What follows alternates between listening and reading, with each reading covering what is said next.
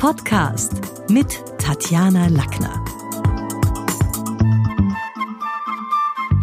Lieber Golli, vielen Dank, dass du heute da bist im Talk mit Tatjana. Gerne.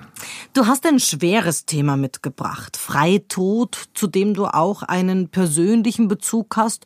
Bitte sei mir so lieb und stell dich für unsere Hörerinnen und Hörer kurz selber vor. Ja, ich bin Golly Mabo, Vater von vier Kindern und äh, Großvater der wunderbarsten Enkelin, die es auf der Welt gibt. Die heißt Alma. Und äh, leider äh, ist aber eines meiner vier Kinder, nämlich der Tobias, nicht mehr auf der Welt. Er hat sich mit, mit 29 Jahren das Leben genommen und ähm, das ist wohl das, was, was du meinst, wenn du sagst, ein schwieriges Thema. Ähm, es gibt natürlich im Leben eines Menschen kaum etwas Grauslicheres, als dass man vom eigenen Kind nicht nur den Geburtstag, sondern auch noch den Todestag kennt. Wenn man jetzt also hier als, als Elternteil, Mutter und Vater das irgendwie versucht zu verarbeiten. Und ich meine, das ist ja, was ich so erstaunlich finde, auch an, an deiner Arbeit, die du da jetzt letztlich hast draus werden lassen. Das ist noch gar nicht so lange her. Ja, das wird zu Weihnachten zwei Jahre sein. Jetzt, jetzt geht er mit Schmerz jeder anders um. Du bist an die Öffentlichkeit gegangen, du redest auch drüber. Viele in deiner Familie teilen diesen Weg nicht. Gibt's da dann eine Wertedissonanz? Man schafft eine Beziehung oder Partnerschaft so eine Tragödie überhaupt, wenn man sich das paardynamisch anschaut? Also äh, ich wüsste nicht, wer in meiner Familie das nicht gut findet, dass ich das versuche, ähm, das Erbe des Tobias hochzuhalten. Mir hat das auch noch niemand gesagt und dementsprechend ist es für mich auch kein Problem. Ähm, ich bin vom Beruf aus Journalist und schon deshalb sind mir nach dem Tod des Tobias einige Dinge aufgefallen. Nicht nur die persönlichen Erfahrungen und diese persönlichen Eindrücke, die man hat, wenn auf einmal Menschen auf einen zukommen und sagen, ähm, du, meine Mutter hat sich das Leben genommen, aber bitte sag's niemandem. Ich selber nehme Medikamente, aber bitte sag's niemandem. Und diese große bleierne Stille und diese bleierne Schwere, die da über unserer Gesellschaft liegt, die hat mich dann dazu gebracht, ein bisschen darüber zu erzählen, was ich so erlebe. Woher Nicht, kommt dieses bleierne Schweigen und dieses Tabu, das es ja tatsächlich gibt? Naja, eine psychische Krankheit oder auch eine Traurigkeit oder auch eine, eine Depression ähm, äh, sind ja nicht das, was man sich in unserer Leistungsgesellschaft als ein gelungenes Leben vorstellt. Also du bist das Gegenteil, du bist immer fröhlich, immer dynamisch, immer perfekt. Ähm, du bist sozusagen so will, will der Markt einen Menschen haben. Äh, wenn du aber jetzt ein bisschen anders bist von deiner Natur, von deinem Naturell, von deiner Veranlagung, wenn du nicht dem Mehrheitsgeschmack entsprichst, wenn du nicht dem Leistungsdenken entsprichst, wenn du nicht zu den Siegern gehörst, sondern wenn du zu den vielen gehörst, die sich anders artikulieren, dann ähm, bist du entweder ähm, in einer Verschwörungstheoretikergruppe, in einer Blase unterwegs, oder du wirst immer einsamer und immer mehr allein. Und hier hakt sozusagen mein Bemühen ein, dass man über diese Sache, dass sich in, allein in Österreich drei bis vier Menschen am Tag das Leben nehmen, mehr spricht. Ja, du hast da den Papageno-Effekt so als Thema mitgebracht. Kannst du unseren Hörern und Hörerinnen mal erklären, was ist der Papageno-Effekt? Warum wurde er so als Gegenstück zum, zum Werther-Effekt ins Leben gerufen? Was ist das? Aus einer gut gemeinten und auch richtigen ähm, Idee wurde in den 70er Jahren nach einer Häufung der Suizide bei U-Bahn-Unfällen in Wien äh, unter Journalistinnen und Journalisten vereinbart, dass man über Suizide nicht berichtet. Äh, damals war das auch äh, insofern nötig, als es zu einer unglaublichen Steigerung an Todesfällen durch ähm, Selbsttötung kam, weil die Menschen dann gelesen haben, wie man das machen kann und wie schnell das geht und warum das passiert. Ähm, nämlich dass es so viele ähm, äh, Staus bei der U-Bahn gibt. Da gibt's aber, äh, und da gab's eben die Sorge vor der Nachahmung, dass sich dann Menschen auch äh, vor die U-Bahn werfen. Und so haben in einem unglaublichen Schulterschluss auch Medien wie die Kronenzeitung aufgehört, darüber plakativ zu berichten. 2010 ähm, aber hat man an der Med-Uni Wien festgestellt, dass es auch einen sogenannten positiven Nachahmungseffekt gibt. Und dieser positive Nachahmungseffekt, der ist in Analogie zu Goethes Werther, Mozarts Papageno. Der Papageno will sich das Leben nehmen, weil er Sorge hat, dass er die Papagena, die große Liebe seines Lebens, nicht wiedersehen kann und er bekommt Hilfe von außen. Drei Knaben erscheinen und diese drei Knaben sagen ihm, halt noch ein bisschen durch, du wirst deine Papagena wiederfinden. Und dieser Papageno-Effekt, der bedeutet und beschreibt, dass man mit psychischen Krankheiten anders umgehen muss als mit anderen Unfällen oder physischen Behinderungen. Ähm, man muss sich das so vorstellen. Wenn ich ähm, ein Kind habe, das sich den Haxen bricht und es blutet, dann gibt es überhaupt kein Zögern und man läuft sofort zum Unfallkrankenhaus. Wenn aber jemand traurig ist, in sich gekehrt, dann denkt man sich, na, der wird schon wieder oder die wird schon wieder. Und das Gegenteil ist der Fall. Wenn ich eine physische Krankheit habe, selbst was ganz Tragisches wie ein Rollstuhl, äh, sozusagen ähm, äh, eine, eine, eine äh, körperliche Behinderung, die mich an den Rollstuhl zwingt oder eine eine Diagnose, dass ich Krebs hätte, dann bleibt mir immer noch mein eigener Kopf, der das relativieren kann und der das einordnen kann. Wenn ich aber eine psychische Krankheit habe, dann ist das im Kopf und dann fehlt mir das Regulativ, das Persönliche. Und deshalb brauche ich die Hilfe von außen, von Angehörigen, von Freundinnen und Freunden oder, und das ist nichts Böses, auch von Medikamenten. Aber was ist jetzt so dein Tipp? Also wenn wir jetzt Zuhörer haben, was tut man, wenn man als Angehöriger merkt, dass sich jemand spürbar nicht motivieren kann, leben zu wollen? Was ist, was ist dein, ich meine, du bist da unmittelbar betroffen, was wäre da heute dein, deine Empfehlung? Also viel mehr drüber sprechen, äh, keine Angst davor zu haben, dass da ein Tabubruch passiert. Nein, ähm, ja, man darf fragen, hast du Suizidgedanken? Man soll es auch fragen. Schon das Sprechen ist eine erste Prävention, dass es nicht passiert. Aber jetzt haben wir ganz verschiedene Suizide ja letztlich. Da gibt's ja, also ich habe da durch diese Vorbereitung ein Gespräch mit dir, Suizid aus Scham. Da gibt's ja also die Geschichte im Teenageralter. Wir leben jetzt in einer digitalisierten Welt, wo es von Sextapes über Videos, diskreditierende Bilder, es zum Teil, also von Klassenkollegen da so einen neuen Trend gibt, bedauerlicherweise, der Menschen nicht mehr aushalten lässt, öffentlich bloßgestellt zu werden. Was eine völlig andere Sache ist als Selbstmord aus Liebe. Papageno, wie du sagst, Romeo, Julia, Kronprinz Rudolf, Mary Wetcherer, da haben wir ja ganz, ganz viel, dieses gemeinsame Sehnen nach Unendlichkeit. Jetzt ist ja Suizid nicht gleich Suizid. Natürlich, und da gibt es ja gerade in diesen Tagen auch die Debatte um begleiteten Suizid im Alter. Selbstverständlich ist das nicht das Gleiche. Ähm, aber ich denke, die Würde des Menschen ist unantastbar und das Maß aller Dinge. Und selbstverständlich bleibt es immer das Recht, äh, und das ist eine fürchterlich traurige äh, Erkenntnis, aber es bleibt trotzdem immer das Recht jedes Einzelnen, sein eigenes Leben auch zu beenden. Das aber sollte der oder diejenige immer im Bewusstsein tun, äh, was sie tun. Und ähm, da kann man jetzt, glaube ich, schon davon ausgehen, dass die wenigsten suizidalen Menschen anderen wehtun wollen.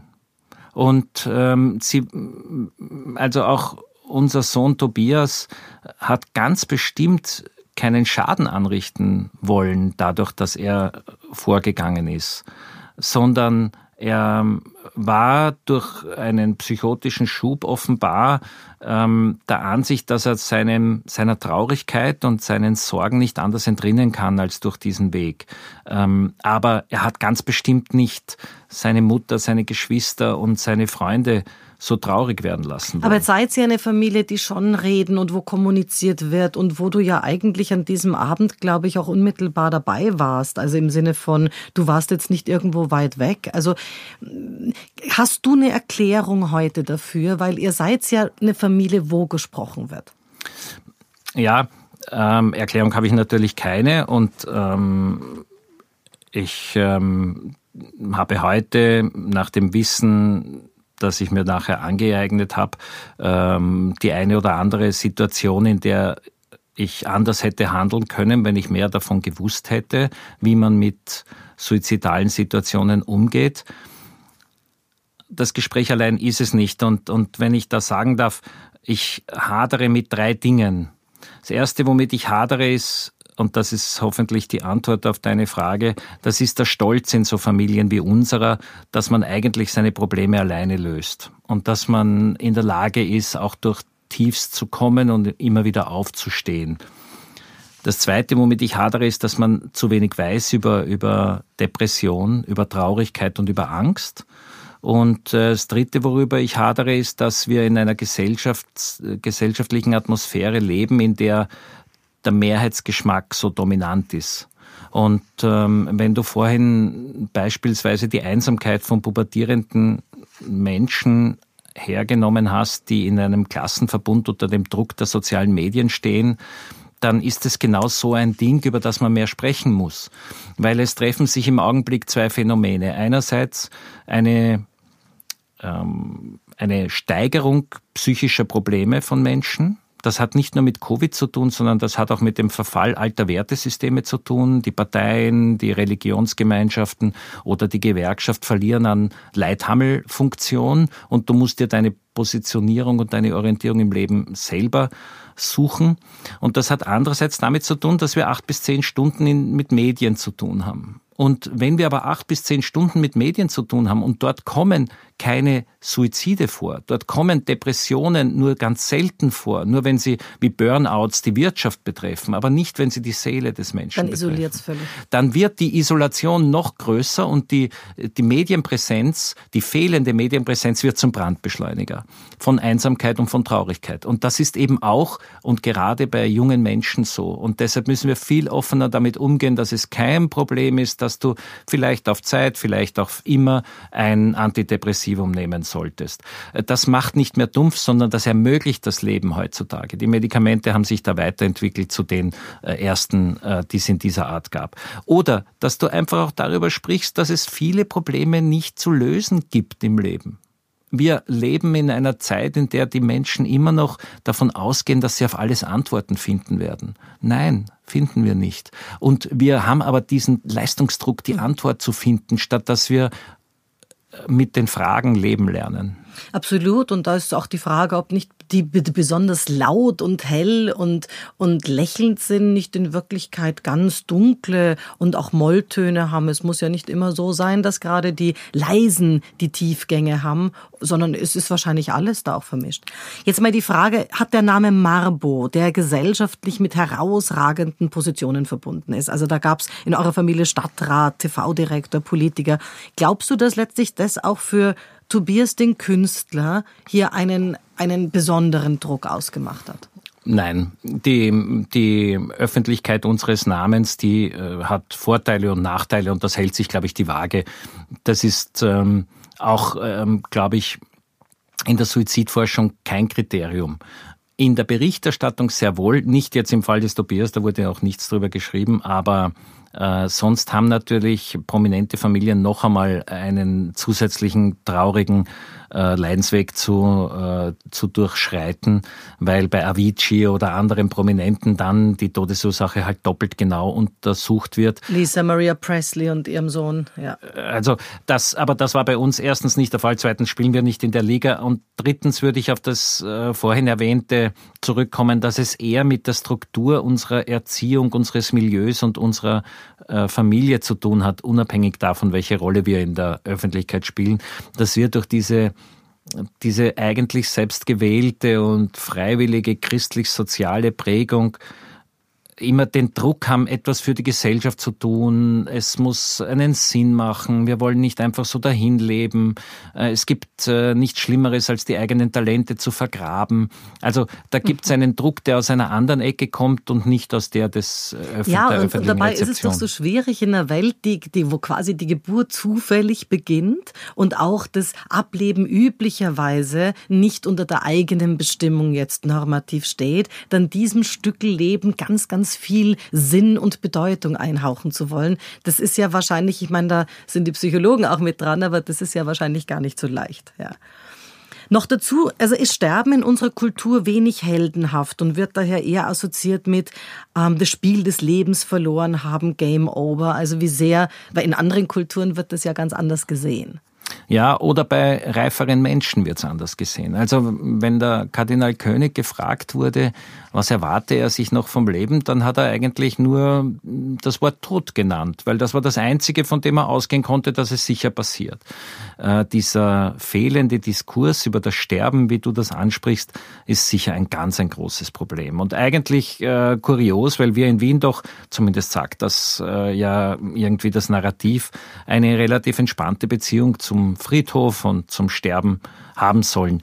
Ich fürchte, dem ist nicht so. Es ist weiterhin das größte Tabu und es ist weiterhin ähm, ein Fakt, der geleugnet wird. Du als Journalist, Wien und der Tod und trotzdem so ein bisschen Zuckerguss drüber. Was macht denn da diese, dieses Spannungsfeld? Wien wird ja da immer zugeschrieben, nicht erst seit dem dritten Mann, sondern hier eine besondere, ich weiß nicht, Beziehung zum Tod zu haben. Woher kommt es? Also ich, ich lasse mich gerne zu dem Satz und zu dem Gedanken hinreißen, dass mich Menschen, die noch nie über Suizid nachgedacht haben, nicht interessieren. Ähm, die Technokraten, die glauben, sie haben das Leben im Griff und Menschen, die davon ausgehen, dass sie eh wissen, was gut und was schlecht ist, ähm, die sind recht einfach in meiner Wahrnehmung.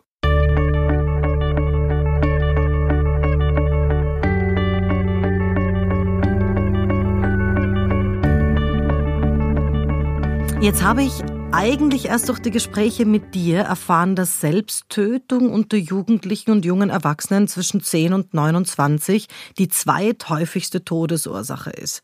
Auf der anderen Seite und, und zum Glück geht die Suizidrate tendenziell zurück. In Österreich ist sie seit Mitte der 80er Jahre um mehr als 40 Prozent zurückgegangen von, also ein paar Zahlen da vielleicht mal gereicht, 2139 Suiziden im Jahr 86 auf 1209 im Jahr 2017. Worauf führst du das zurück? Weil unsere Welt wird ja tendenziell nicht wärmer. Ja, also ähm, es sterben auch heute noch dreimal so viele Menschen durch Suizid als durch Autounfälle. Äh, wir sollten also weiter die Dichte an psychiatrischer Betreuung und die Möglichkeiten über die eigenen Sorgen mit kompetenten Menschen zu sprechen, äh, verdichten. Zu den Zahlen. Ja, die erste Zahl, die du genannt hast, dass es die zweithäufigste Todesursache für, bei Menschen bis 30 ist, lässt sich äh, noch dramatischer darstellen, wenn man weiß, dass die häufigste Todesursache Unfälle sind und man leider davon ausgehen muss, dass ein beträchtlicher Teil der sogenannten Unfälle oder als Unfälle gewerteten äh, tödlichen äh, Fälle von jungen Menschen auch auf suizidale Ideen zurückgehen. Das Zweite, die äh, Kurve die Rückwärtsentwicklung, die hat sich leider verflacht seit der ersten Finanzkrise 2008 und die wird sich jetzt auch verflachen, ähm, weil existenzielle, finanzielle, wirtschaftliche Not ein großer Faktor sind für psychische Probleme weil die Wertschätzung in unserer Gesellschaft halt meist über Geld funktioniert. Und wenn ich jetzt mein Unternehmen nicht mehr halten kann oder wenn ich äh, meine Raten für die Bank nicht zurückzahlen kann und vielleicht die Wohnung verliere, dann sind das derartig existenzielle Einschnitte, dass die Menschen verzweifelt sind. Ein drittes gleich an dieser Stelle, es nehmen sich viel mehr Männer als Frauen das Leben. Ähm, das hat äh, eine profane Ursache. Die profane Ursache ist, dass Männer zu letaleren Methoden der Tötung greifen. Also die schießen sich in den Kopf, um es ganz plastisch zu formulieren. Und äh, Frauen nehmen eher Pulver. Und äh, da wird man dann manchmal halt Gott sei Dank noch gefunden. Der zweite Grund hat aber auch immer noch mit unserem Rollenverständnis zu tun, dass die Männer glauben, sie haben die Verantwortung und sie öffnen sich nicht so leicht wie Frauen ähm, dem Gespräch. Und da komme ich zum dritten Punkt, dass der Rückgang von, von Suiziden in der Stadt messbar ist, aber leider nicht am Land. Und äh, früher haben sich, haben sich mehr Suizide in der Stadt zugetragen. Ähm, und da ist aber jetzt die psychische und psychotherapeutische Betreuung besser und sie ist anonym und sie ist, wie zum Beispiel im Kriseninterventionszentrum Wien, auch kostenfrei. Das heißt, du kannst auf Krankenschein hingehen. Und äh, am Land ist es so, dass es immer noch eine große Hemmschwelle gibt, äh, zu bekennen, dass man psychische Probleme hat. Und es gibt vor allem auch nicht so viele Ärzte. Jetzt kann es auch nicht in jedem Ort einen eigenen Psychiater geben. Es gibt ja auch nicht überall einen Orthopäden oder überall einen inneren Mediziner. Dementsprechend äh, gibt es da Modelle, die versuchen heute, was ich für sehr sinnvoll halte, mit den Allgemeinmedizinern zusammenzuarbeiten. Und da gibt es dann einmal in der Woche ähm, sozusagen im Hinterzimmer auch den Psychiater. Und dann können die Menschen aus der Region sagen, sie waren beim Allgemeinmediziner und kriegen aber eigentlich eine Therapie. Aber braucht es den Menschen live überhaupt? Weil psychosoziale Dienste oder Einrichtungen, die sind ja zum Teil telefonisch, die funktionieren online. Ich kenne es aus Amerika fast nur online, wo es dann äh, live in den, in den kleineren Städten niemanden mehr gibt. Und das scheint aber trotzdem auch ausgerollt zu funktionieren. Es nimmt die Therapie über, über Chat und über Telefon zu. Nur ist, glaube ich, jeder Mensch anders. Mhm. Und ähm, du bist unterschiedlich geprägt. Und die einen brauchen die persönliche Ansprache, brauchen auch die Reaktion in den Gesichtszügen, brauchen äh, die körperliche Wärme, vielleicht sogar die Berührung. Wir leben ja mit allen Sinnen und das Digitale bleibt immer zweidimensional. Eltern leiden natürlich besonders und die können auch die Identität nie wechseln. Wogegen jetzt zum Beispiel eine Witwe, also oder jemand, der zur Witwe gemachte, gemacht wurde, weil er vorher Ehefrau war und dann mit dem Selbstmörder unter Anführungszeichen äh, verheiratet war und dann wieder heiratet, der ist das Stigma gesellschaftlich sofort los und niemand weiß es dann mehr. Als Eltern wird man das ja nie los. Ähm, erstens möchte ich, möchte ich mich gleich bedanken, dass du das Wort Selbstmörder unter Anführungszeichen gestellt hast. Es ist, glaube ich, sehr wichtig, dass wir in unserem Sprachgebrauch die wahrscheinlich böseste Tat, die es auf der Erde gibt, nämlich einen Mord, wegholen von dem äh, Ende eines Menschen. Es ist keine Gewalttat, äh, wenn man krank ist. Und es ist auch kein Verbrechen sondern es ist eine große Einsamkeit und eine Ausweglosigkeit und äh, es darf nicht äh, mit äh, Mord verbunden werden oder konnotiert werden. Und die Sprache, das brauche ich der Leiterin der Schule des Sprechens nicht zu sagen, äh, bestimmt unser Denken. Und daher darf dieses Wort nicht in unserem Alltagsgebrauch diese fälschliche Verwendung haben. Und das ist zwar sehr, sehr drastisch, was wir da zu bewältigen oder eben zu bearbeiten haben, weil bewältigen werden wir es nie. Es wird immer bleiben und ich werde mein Leben lang nie wieder auf die Frage, wie es dir geht, ein lockeres Gut antworten können. Aber ähm, ich glaube, da kann man nicht werten, weil es keinen Maßstab mhm. dafür gibt. Da, da tut sich die Mutter schwerer als der Vater oder umgekehrt oder gar die Geschwister, die ich in dem Zusammenhang ja um Gottes Willen äh, auch erwähnen möchte äh, und auch die besten Freunde. Wenn sich jemand für den Freitod entscheidet, und das ist, wie wir gesagt haben, ein bewusster Entschluss, wie schuldig fühlt man sich dann als Angehöriger, als Schwester, als, als jemand, der plötzlich zum Hinterbliebenen gemacht wird? Ja, also Schuld ist da ganz bestimmt das falsche Wort. Ähm, man äh, hat keine Schuld. Man hätte Dinge machen können, um den Tod vielleicht zu verhindern. Das ist aber nicht Schuld. Und ich glaube, das ist eine der wichtigsten Erkenntnisse und das ist auch äh, Gott sei Dank in unserer Familie von Anfang an, ohne dass wir je drüber gesprochen hätten, so gelebt worden. Da gibt's niemanden, der irgendwem irgendwas vorwirft. Was eine sehr reife Geschichte bereits ist. Und man weiß ja auch, durch diese ganze äh, Kurve des äh, Verarbeitens geht man auch irgendwann mal durch eine schlichte Wut. Also wie sauer ist man da letztlich auch durch das zugefügte Leid, Postmortem? Kann man da verzeihen? Gibt's da Momente, wo man auch sagt, man findet den Suizid jetzt einfach nur feige und dass das so einen Schatten über alle wirft? Wie, wie ging's dir da? Nein, du hast äh, in der Beobachtung recht. Es gibt äh, viele Angehörige, die zunächst hilflos, ich unterstelle hilflos, vor dieser Tragödie stehen und dann einmal zornig werden. Äh, bei uns war das nicht der Fall. Ich kenne niemanden, äh, weder eines meiner Kinder noch meine Frau noch ich. Wir haben keine Hundertstel Sekunde, waren wir bös auf den Tobias. Warum auch? Wir haben ja 29 Jahre mit ihm gelebt und er war eine großartige Persönlichkeit und ein, ein herzensguter Mensch. Und er hat ähm, auch in seinen Abschiedszeilen im Abschiedsbrief nur gute Worte für uns gefunden. Ähm, er wollte uns auch nichts Böses, ganz bestimmt nicht. Also warum soll ich wutig sein? Und vor allem kann ich es auch nicht ändern. Was aber gekommen ist statt der Wut, ist die Hoffnung und ein Wort, das in Jugendtagen wahrscheinlich nicht so leicht verstanden wird äh, oder vielleicht sogar ein bisschen als faule Ausrede verwendet oder interpretiert würde, ist in meinem Leben und im Leben meiner Kinder und, und meiner Familie ein ganz wichtiger Begriff geworden. Die Hoffnung nämlich, dass wir in irgendeiner Form uns noch einmal begegnen werden. Und äh, mir hat ja noch niemand bewiesen, dass es kein Leben nach dem Tod gibt. Und ähm, daher stehen die Chancen zumindest 50-50. Und ich will jetzt auch daran glauben, dass wir einander wieder begegnen werden. Und schon weil ich das möchte, ähm, ist äh, noch weniger Platz für den Zorn, weil wie sollte ich ihm denn dann begegnen? Das heißt, er hat dich, also der ganze Prozess hat dich auch zum Umdenken gebracht. Ich meine, du warst vorher schon ein gläubiger Mensch. Das heißt, das Leben nach dem Tod war für dich bereits eine, eine Größe, eine Dimension, etwas, was eine Bank war.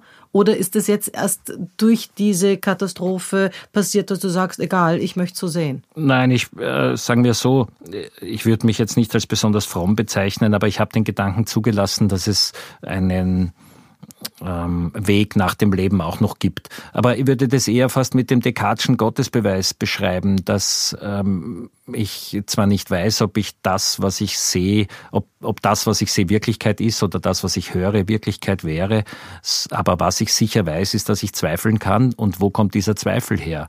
Und äh, dementsprechend ist das jetzt nicht unbedingt was religiös-gläubiges, sondern eher was Philosophisches, das sich aber zugegebenermaßen auch mit dieser Instanz der christlichen Kirche dann getroffen hat, weil es in diesen ersten unglaublich argen Tagen dann schon noch was faszinierend Beruhigendes hat, erstens die Rituale einer Abschiedsfeier durchzuspielen, äh, Begräbnis, Seelenmesse, aber auch einfach nur in eine Kirche zu gehen, sich hinzusetzen und zu wissen, da muss man jetzt nichts konsumieren, da kann man mit wem sprechen, wenn man möchte, da muss man aber mit niemandem sprechen. Das sieht man dann vielleicht, wenn man äh, gerade so eine Darstellung vor Augen hat, die Pietà, äh, wo eine Mutter ihren Sohn am Schoß hat und im Grunde ist uns genau das passiert. Und diese ganze Geschichte rund um Jesus äh, wird natürlich in einer Form lebendig, die ähm, einen vorher nicht so berührt hat. Durch den Freitod eines Familienmitgliedes werden alle und wie du sagst auch der Freundeskreis zu einem Tiefgang gezwungen, der möglicherweise, also der auf jeden Fall kein Freiwilliger war und der vielleicht für, für manche Menschen auch gar nicht jetzt was ist, was so gut ins Leben und in die Biografie und in die Lebensphase passt. Es ist wahrscheinlich anders, wenn ich da jetzt, also ich Fantasie jetzt betroffen bin mit 80 und mich mit der eigenen Endlichkeit vor der Tür stehend auch schon befasst habe, als wenn mich das jetzt als Cousin mit 14 trifft und ich damit jetzt eigentlich gar nichts anfangen will und ich jetzt auch diese diesen unerwarteten Tiefgang in mein Leben jetzt gar nicht einbauen kann. Wie hast du das erlebt? Weil da gibt's ja dann auch das Problem, wie trauert der, wie leidet die. Man beobachtet sich ja und stellt auch fest, da hat jetzt nicht jeder Lust auf Tiefgang. Ja, das ist für jeden von uns natürlich äh, anders, weil, wie du richtig sagst, die Lebensphasen unterschiedlich sind. Ich möchte weniger gern die anderen interpretieren, ob das äh, der jüngere Bruder des Tobias ist, der gerade maturiert hat, oder ob das die Schwester ist, die ähm, die Kunstgeschichte studiert da wird jeder seinen Weg suchen und finden. Was mich angeht, ist, äh, ich scheiß mir noch weniger als vorher, äh, weil wozu soll ich mich von der Welt beurteilen lassen? Wenn eh das Schlimmste passiert ist, das einem Menschen im Leben passieren kann, ist mir die Bewertung von außen noch viel weniger wichtig. War sie dir vorher schon wurscht? Nein, es ist mir bis heute nicht wurscht. Ich versuche es mir nur äh, einzureden, dass es mir das wäre. Ähm, aber die Alltäglichkeiten und die Befindlichkeiten und äh, die Dinge, nach denen man zu funktionieren habe, die verlieren natürlich jede Bedeutung. Ja.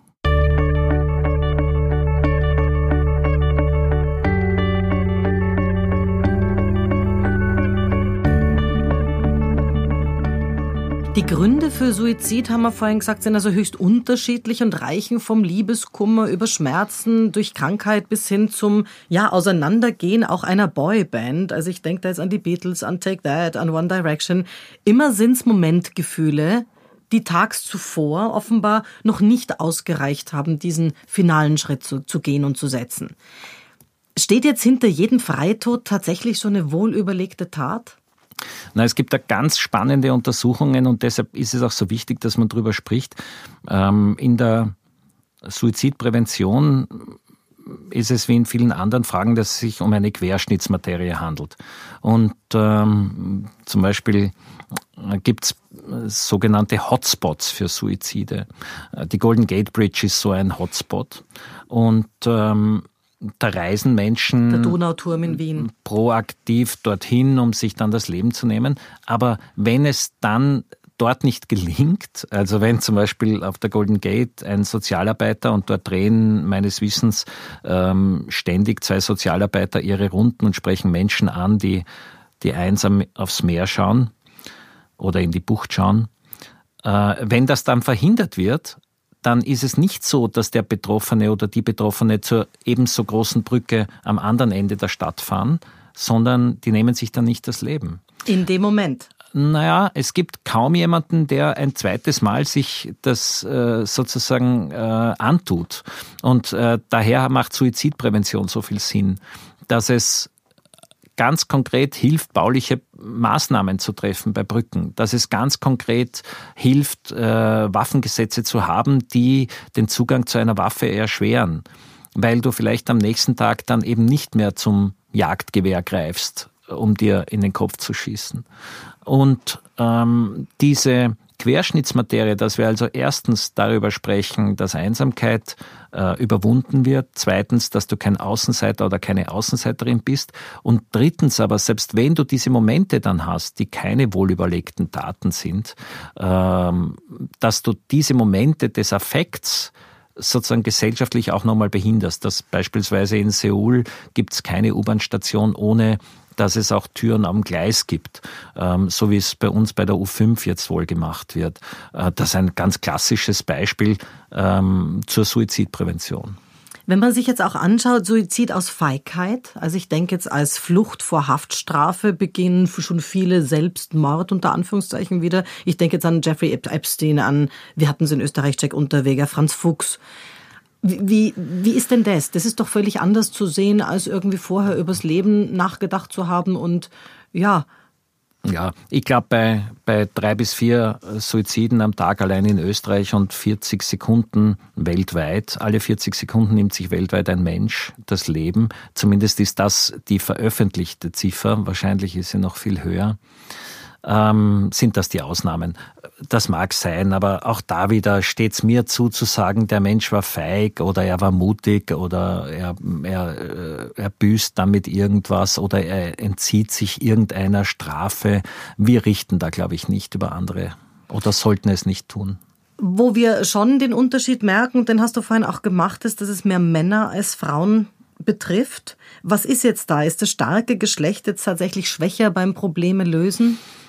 Äh, es scheint leider so und äh, Dazu haben wir auch ähm, Studien und Untersuchungen, die das immer noch bestätigen. Wir haben ein Genderverständnis, äh, das gerade bei älteren Männern ähm, die Sinnfrage offenbar unglaublich belastend wird, wenn sie ihre eigenen Schwächen erkennen. Das können jetzt körperliche Schwächen, gesundheitlich verursachte sein. Das können, wie vorhin schon beschrieben, wirtschaftliche Fragen sein, dass das Unternehmen in Konkurs geht. Es kann sich aber auch um die Folgen einer Trennung handeln.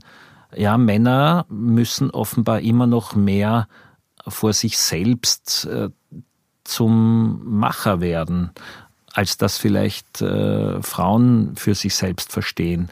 Aber es ist, es fällt mir schwer, das zu formulieren, weil ich habe ja zwei Töchter und zwei Söhne und ich möchte, dass die gleichartig erzogen sind und gleiche Möglichkeiten haben in unserer Gesellschaft. Trotzdem gibt es immer noch Rollenbilder, die augenscheinlich eine eindeutige Auswirkung haben. Ja. Jetzt hast du dich rundherum natürlich mit dem Thema befasst, also in, in, in vielerlei Hinsicht. Wie geht's dir da mit, mit so Ideen wie Suizid aus falschem Glauben? Ich denke da jetzt an so ein Massenevent mit den Sonnentemplern und so weiter. Also ich meine, da kommt mir auf, also ich habe mich da mal ein bisschen reingegraben, abgesehen davon, dass es hier kilometerlange Literatur gibt zu allen Themen, Suizid, Drogen, da sind wir bei Amy Winehouse und eben dem benannten Avicii schon. Suizid und Ruhm, da sind wir bei Monroe und Vivian Lee, die sich umgebracht hat. Das war die Hauptdarstellerin von Vom Winde verweht oder auch dem Philip Seymour Hoffman, Heath Ledger, Robin Williams, also hunderten anderen. wenn man da eintaucht, dann hat man das Gefühl, man, also erstens einmal fliegen einem die Zahlen, Daten, Fakten um die Ohren. Außerdem kommt man wahrscheinlich auch ein bisschen aus der eigenen Geschichte raus und sieht da noch mehr. Wie taucht man dann am anderen Ende wieder auf? Ja, also ich habe mich eigentlich äh, ganz selten mit Toten von Prominenten beschäftigt und befasst, ähm, weil das sind ja auch nur die Folgen von der Suche nach der eigenen Persönlichkeit. Ähm, es wird ähm, leider äh, immer wieder über solche Promi-Fälle äh, spektakulär berichtet, auch in einer Form, die eben nicht mehr angebracht ist, indem man Tötungsmethoden beschreibt oder indem man Fotos von Hinterbliebenen oder von den Toten selbst zeigt. Das sind natürlich totale No-Gos, die dürfen nicht passieren.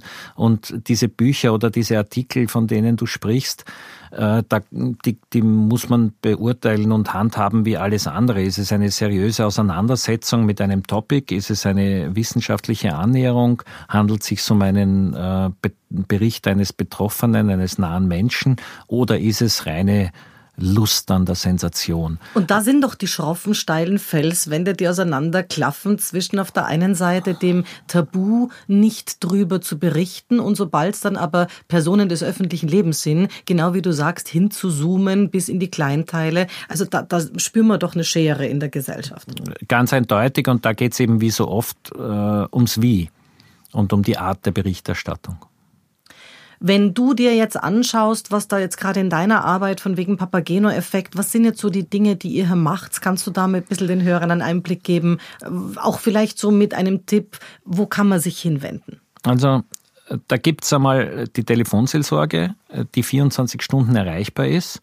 Da gibt es das Kriseninterventionszentrum.at, das über E-Mail immer erreichbar ist, das dann auch ähm, unter der Woche in Wien, gleich neben dem allgemeinen Krankenhaus, auch ohne Anmeldung besucht werden kann und wo psychiatrische Notfallbetreuung äh, immer verfügbar ist. Und äh, bitte nicht nur, wenn es um Suizid geht, äh, kann man auch hingehen, wenn man ähm, sich alleine fühlt, wenn man eine Trennung nicht bearbeiten kann, wenn man ähm, eine, eine Drogenangelegenheit zu klären hätte. Da gibt's also ein offenes Ohr und Experten in allen Altersgruppen und, und Geschlechtern. Also da kann man äh, von der jungen Psychiaterin genauso betreut werden wie vom alten Herrn. Das ist äh, das Kriseninterventionszentrum in Wien. Dann gibt's noch den psychosozialen Dienst, der auch äh, 24 Stunden verfügbar ist. Die äh, wichtigste Botschaft sozusagen ist, dass wir mehr darüber sprechen müssen und dazu veranstalten wir ein Symposium, in dem es um Berichterstattung geht, in dem es um Prävention geht und um die Schilderung von Hinterbliebenen in der angemessenen Form. Wir stellen Vereine vor, wie von der Freier von Stülpnagel, die einen Verein für verwaiste Eltern und Geschwister gegründet hat. Wir stellen die Diana Doku vor, die in Berlin einen Verein hat, der sich äh, Freunde fürs Leben nennt, der im Internet sehr aktiv ist und dort über soziale Medien mit Clips äh, und TikTok-Videos versucht, ähm, betroffene junge Menschen zu erreichen. Wir haben aber auch zu tun mit äh, Menschen, die aus unterschiedlichsten Gründen betroffen sind in ihrem Umfeld. Eine der Kolleginnen von Miriam Weichselbraun hat sich in England das Leben genommen, weil sie durch die Zeitungen so gemobbt wurde, dass äh, sie keinen anderen Weg mehr gewusst hat, mit ihrer Prominenz umzugehen. Ähm, oder die äh, Ärzte, wie Siegfried Merin beschäftigen sich mit dem Geschlechterproblem, warum sich mehr Männer das Leben nehmen oder die Rotraut Berner, was unsere gesellschaftliche Situation ähm, für Auswirkungen und ähm, für Ursachen hervorbringt, dass dass wir ähm, immer noch mit so vielen Suiziden zu tun haben. Das alles äh, wird in einem Symposium stattfinden, zu dem uns auch ähm, die politischen Vertreter und Gesundheitssprecher von Grünen, Neos und äh, der ÖVP ihre Einschätzungen gegeben haben. Wir versuchen also auch in die Politik zu wirken, damit das ein Thema wird. Äh, ich denke, dass der Rudolf Anschober, der selbst, und das sagt er auch ganz offen, und deshalb zitiere ich es hier auch, drei Monate Pause genommen hat, als er ja. war in mhm. Oberösterreich wegen Burnouts. Und äh, vielleicht hat er durch diese Pause und durch dieses offene Bekennen Schlimmeres verhindern können. Und äh, dem liegt psychische Gesundheit sehr am Herzen und der äh, wird hier ganz bestimmt nach diesem ganzen Covid-Wahnsinn, dem wir da halt derzeit äh, zu behandeln haben, nachher als Schwerpunkt auch das, das Element psychische Gesundheit stark widmen. Jetzt haben wir ja da unterschiedliche Zugänge. Also wenn ich meine Familie Gabayé es hernehme als Beispiel, Andreas Gabayé hat seinen Vater äh, im Suizid verloren, seine Schwester auf gleiche Weise, die nicht mit dem Suizid des Vaters zurechtgekommen ist. Er sagt immer wieder in Interviews, er kann dem Vater das nicht verzeihen, weil er das Gefühl hat, er hat seine Schwester auf dem Gewissen, im Sinne von, das ist doch feig, wenn ich Kinder habe. Jetzt sind aber Kinder, die gehen, haben ja auch Eltern und andere. Wie siehst du das? Kannst du das nachempfinden oder ist das für dich nicht, nicht klar. Äh, nee, ich will niemandem nahe treten, der in solchen Situationen steckt, aber ich sehe es ganz anders. Nein, selbstverständlich äh, werfe ich keine Steine auf Menschen, die aufgrund ihrer Einsamkeit und ihres Unglücks sich eh schon ein Leid angetan haben. Ähm, also äh, ich glaube, davon müssen wir völlig wegkommen. Vor allem, was soll es auch bringen? Was habe ich denn davon, wenn wer andere jetzt mich exkulpiert? Äh. Ich habe mich mit Saskia Jungnickel unterhalten, der auch ein, ein Buch geschrieben hat über den Suizid ihres Vaters. Und die schon gesagt hat, also es gab da viel Wut, es gab da auch viel Ärgernis. Papa, warum muss ich da jetzt solche Themen in meinem Leben beladen, gerade in einer Zeit, in der ich ganz woanders bin, beackern? Also es, es, es gibt diese Wutgeschichte offenbar bei anderen schon auch und nicht alle verzeihen den Angehörigen. Das mag sein, wobei ich gerade bei der Saskia, Saskia weiß, schon, dass sie klar. mit ihrem ja. Vater äh, den Frieden gefunden ja, hat und, und jetzt auch äh, so glücklich ist mit ihrem Buben Samuel mhm. und ihrem Mann Florian. Das bedeutet, man kann darüber sehr gut hinwegkommen und es als einen wichtigen, nie sterbenden Bestandteil der eigenen Persönlichkeit verstehen. Dann gehen wir genau in diesen Bereich, den du jetzt als letztes genannt hast, nämlich also durchaus Altersheime, auch das Ende des Lebens, wenn wir da ein bisschen unterhalten über Suizid und Euthanasie beziehungsweise Sterbehilfe. Wie siehst du das hier? Das wird ja gerade als Feld übrigens auch unter Anschover aufgemacht. Ja, also es ist ein wahnsinnig wichtiges Thema. Ich glaube, dass, dass es aber eigentlich in Österreich einen sehr vernünftigen und sehr menschlichen Umgang damit gibt. Und zwar Schmerz ist sinnlos und Schmerz gehört mit allen Möglichkeiten ähm, äh, behandelt, auch wenn es lebensverkürzend ist. Ob aber ein Arzt proaktiv einen Menschen dabei unterstützen soll, sich das Leben zu nehmen, das weiß ich nicht. Äh, das ist aber meine private Meinung. Ich glaube, dass der gesellschaftliche Diskurs hier sehr wertvoll ist, sehr wichtig ist, dass es einmal in unserer Gesellschaft um eine ethische Frage geht, die nicht parteipolitisch aufgeladen sein muss, sondern wo wir uns einfach den Gegebenheiten, dass wir immer älter werden können und das aber trotzdem mit möglicherweise schrecklichen Krankheiten verbunden ist, äh, einfach stellen müssen und da nachzudenken, welches Modell dann das Richtige ist. Da Aber hast du das gemacht? Also gibt es da in deinem Leben so eine Meinung zu Patientenverfügung, was, wenn ich es nicht mehr selber beurteilen ja, kann, nicht mehr ich, selber. Ich halte Patientenverfügungen für was sehr Sinnvolles, ja.